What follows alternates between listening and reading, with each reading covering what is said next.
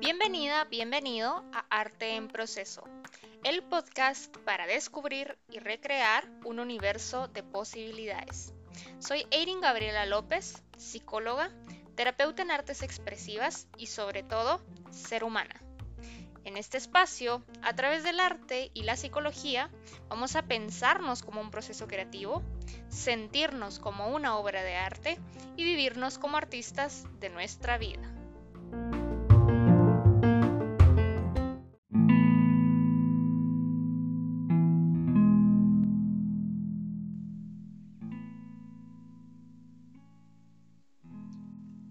Leo esta carta en voz alta porque pretendo que me libere del nudo atorado en mi garganta mientras la escribí. Hoy soy fragmento, confusión y desesperanza, odiando ser tan humana, deseando ser más fuerte. Quisiera estar en este momento en un lugar distinto al que me encuentro, porque tengo tantas expectativas para mí pero aquí estoy, hundiéndome en una sensación que no puedo soltar, tratándome de convencer que todos vamos a nuestro tiempo y a nuestro ritmo. Pero es que pareciera que a todos les va bien a su tiempo y a su ritmo, menos a mí. Quiero que este malestar recorra mis venas y se quede impreso mientras escribo cada palabra. Escribo sobre lo que siento. No me siento suficiente. No puedo sobresalir. Y aun cuando tengo tanto, siento que no aprovecho nada. Quiero apretar el dolor para ver si así desaparece. Pero pareciera que en vez de eso, me quema. Y esos residuos que van cayendo son todas las intenciones que le puse a algo que no sé. Porque nunca sé. No tengo certeza de nada. Quizás son mis propias expectativas las que me tienen acorralada, pero me cuesta mucho soltarlas. Siento que soltarlas sería como conformarme o subestimarme. Le tengo tanto miedo a no estar bien en el futuro que no me permito disfrutar mi presente. No me entiendo. Y por momentos quisiera desentenderme de mí por completo, de lo que creo que soy, de ese miedo al fracaso. En el fondo, solo busco no sentir dolor.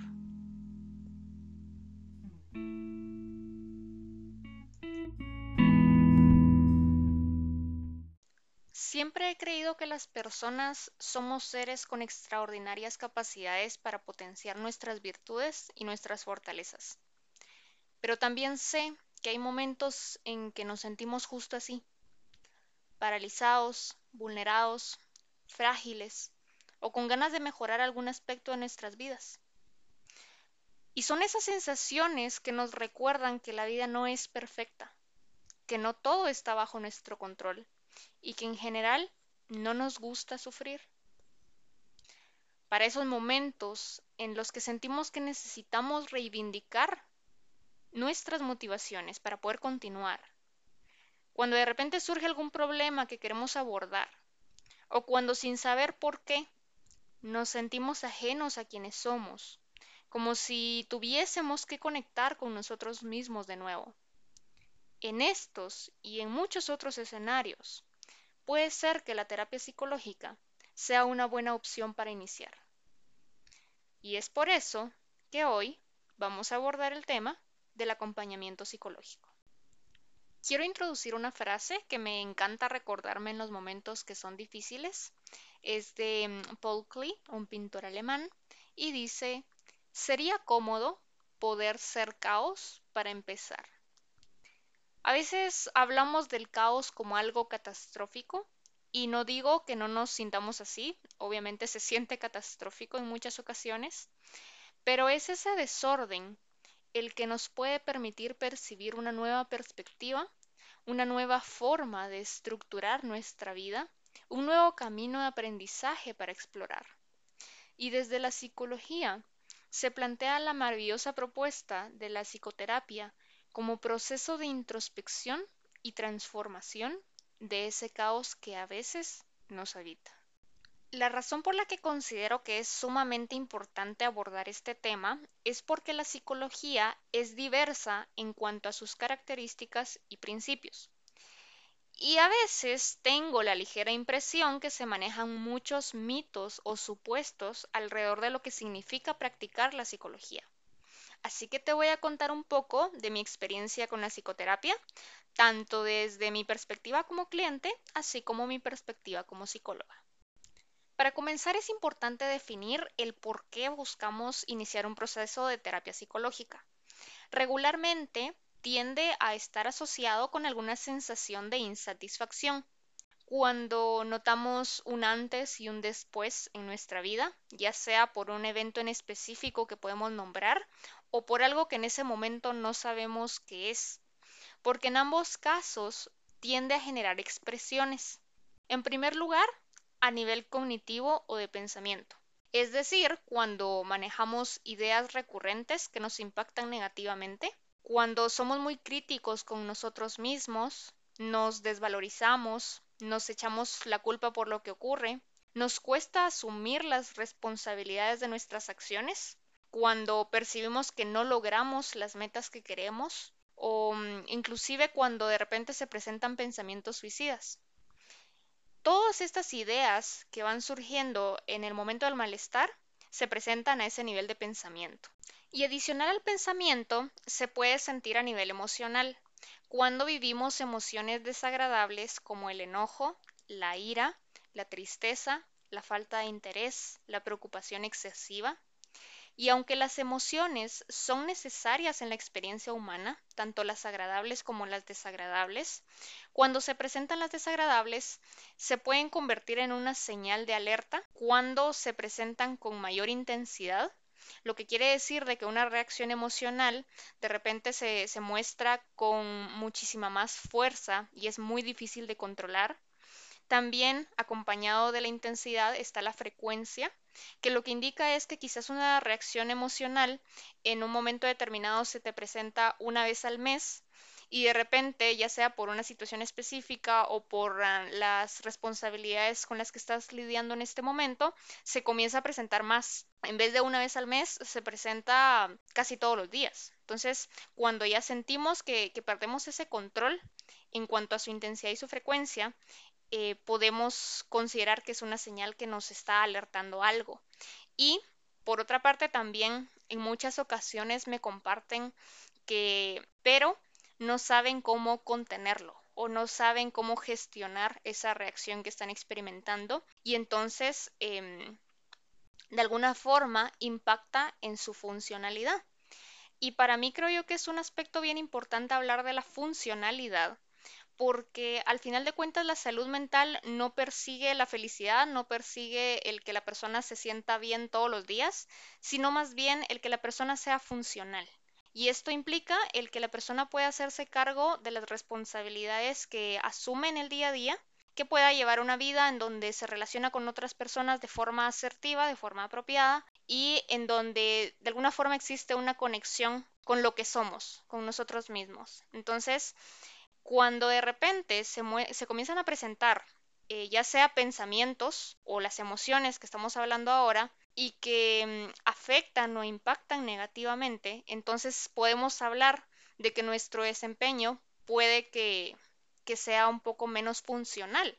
Y eso se va a ver reflejado muchas veces en cuando de repente nos cuesta ya cumplir con las expectativas que tienen de nosotros en el trabajo, en el estudio, cuando mm, por estas emociones que estamos experimentando nos cuesta ya socializar y entonces tal vez nos aislamos o mm, de repente y perdemos interés por las cosas que antes nos interesaban. Entonces, todas estas son expresiones que surgen de ciertos pensamientos, de ciertas emociones y entonces nos hacen de alguna forma sentir menos satisfacción de la vida.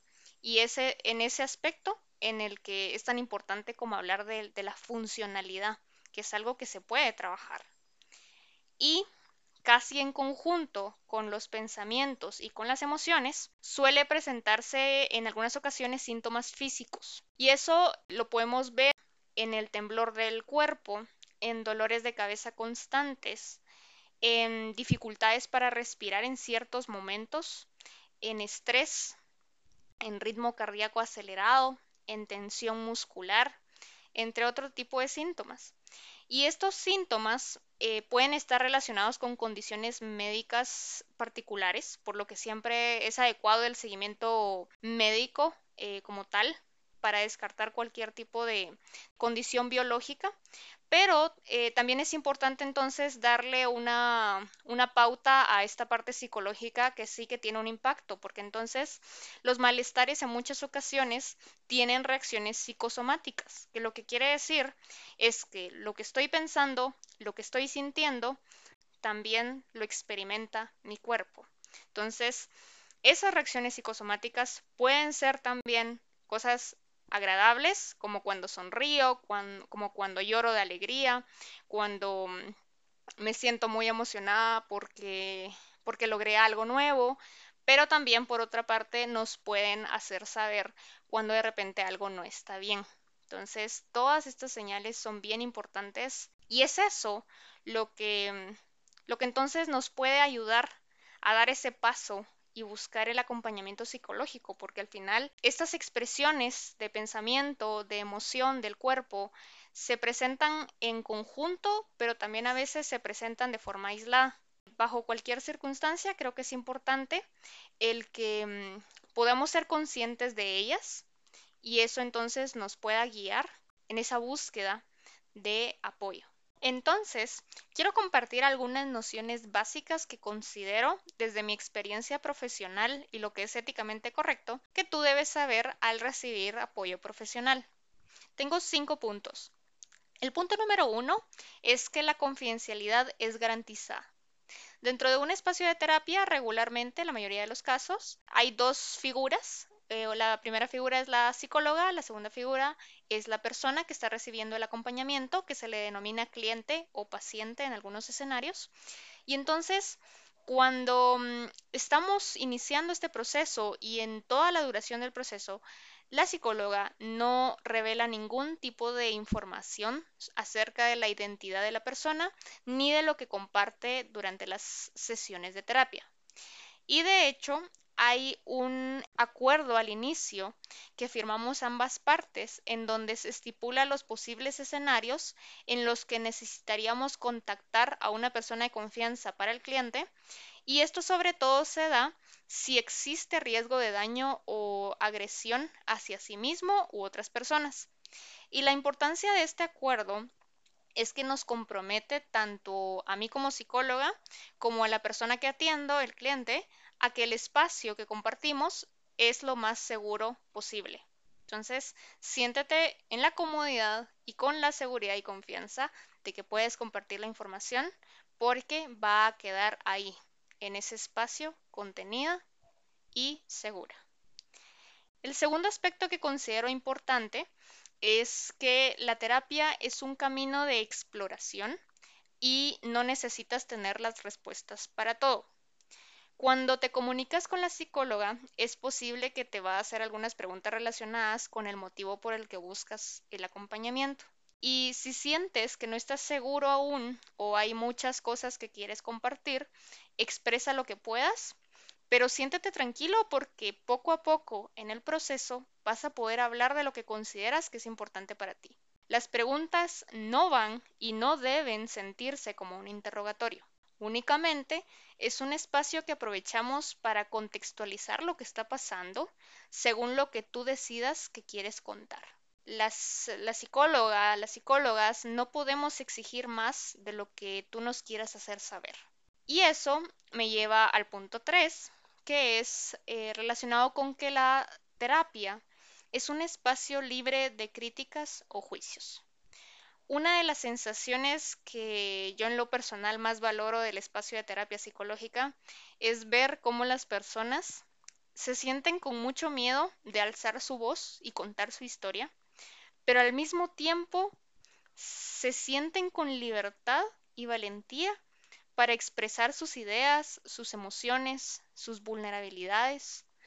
Y bajo ninguna circunstancia queda permitido que una psicóloga te juzgue o te critique por lo que dices, por cómo te sientes o por las decisiones que has tomado. Y en esa misma medida, no es ético que en algún momento la persona que te acompañe trate de convencerte de seguir sus creencias o ideologías particulares. Las psicólogas nos entrenamos para disminuir en la medida de lo posible nuestros sesgos, porque mm, pues entendemos que al final somos seres humanas, ¿verdad? Que también tenemos nuestras propias creencias y convicciones, pero en ese espacio de terapia es un espacio en el que el cliente es el protagonista. Por lo tanto, entonces nosotros solo estamos acompañando ese proceso.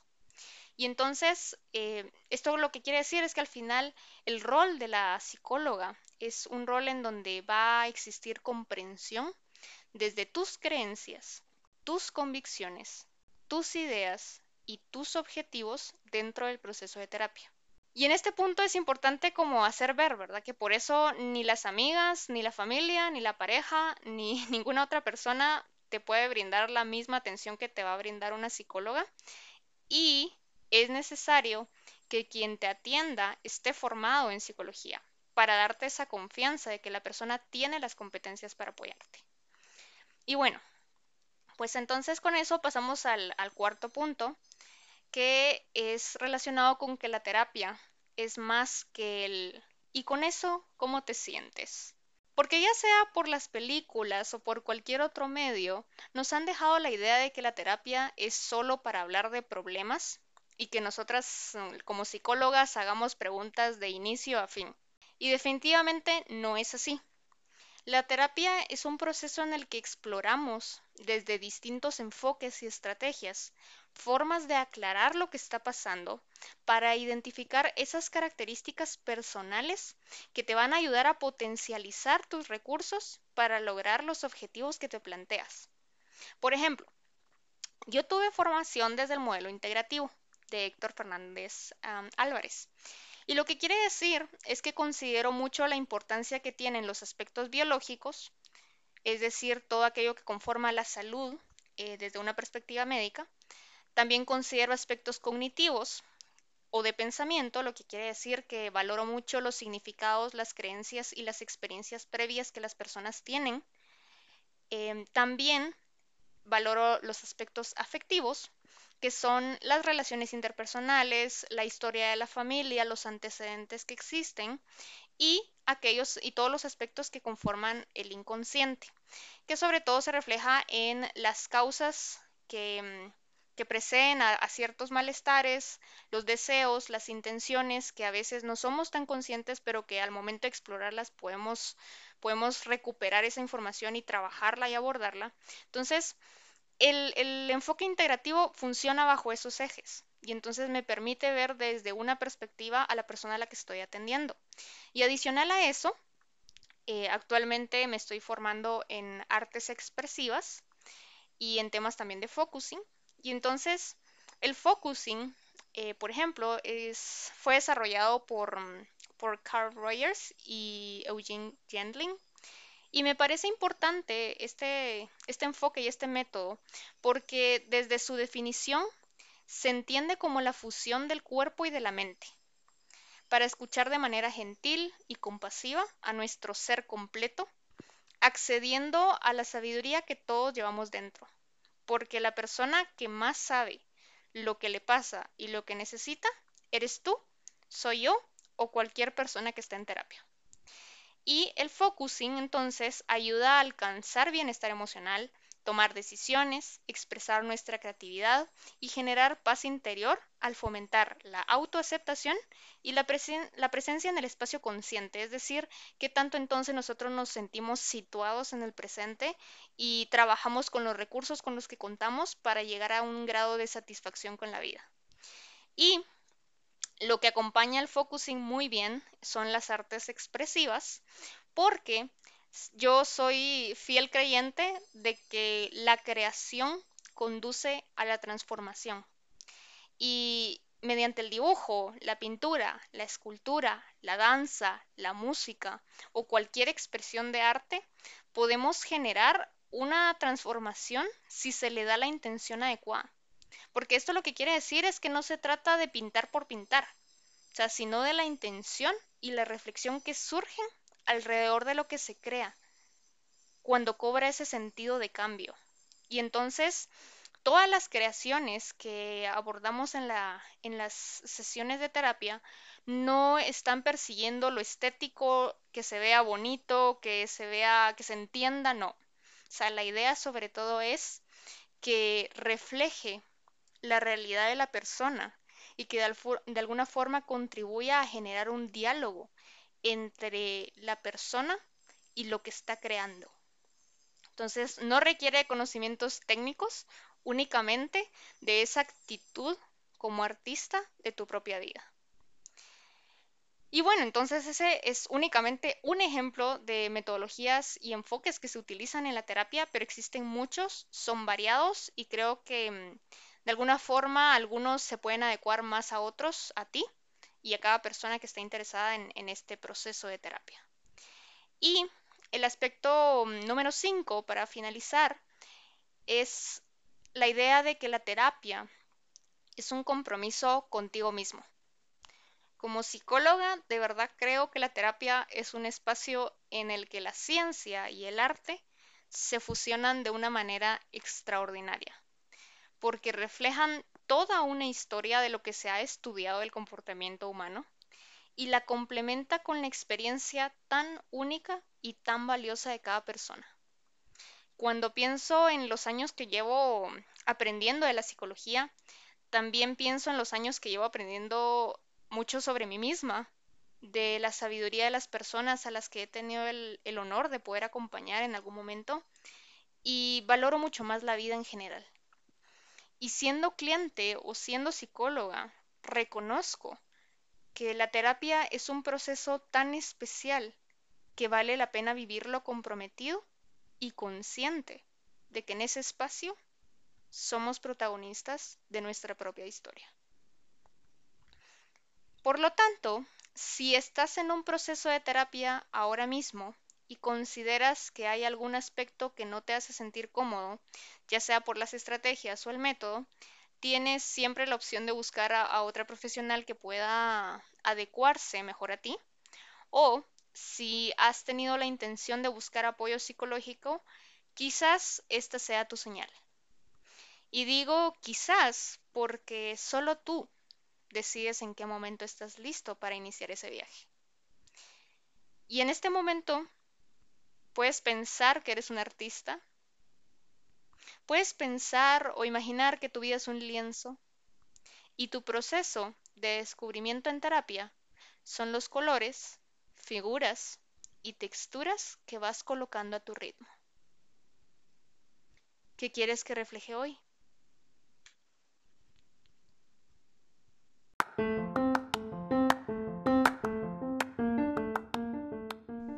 Recuerda que este podcast está disponible en YouTube, Spotify, Apple Podcasts y Google Podcast. Para más contenido, puedes seguirme en Facebook e Instagram como arroba López. Y si estás interesado o conoces a alguien que esté interesado en recibir acompañamiento psicológico, puedes escribirme al correo sic.eirinlopez.gmail.com para recibir más información. Te lo digo muy genuinamente, te agradezco estar aquí. Te puedo asegurar que no estás solo si estás pasando un mal momento. Como ser humana y también como psicóloga, te digo que aquí estoy, te acompaño y me siento acompañada porque tanto tú como yo somos arte en proceso.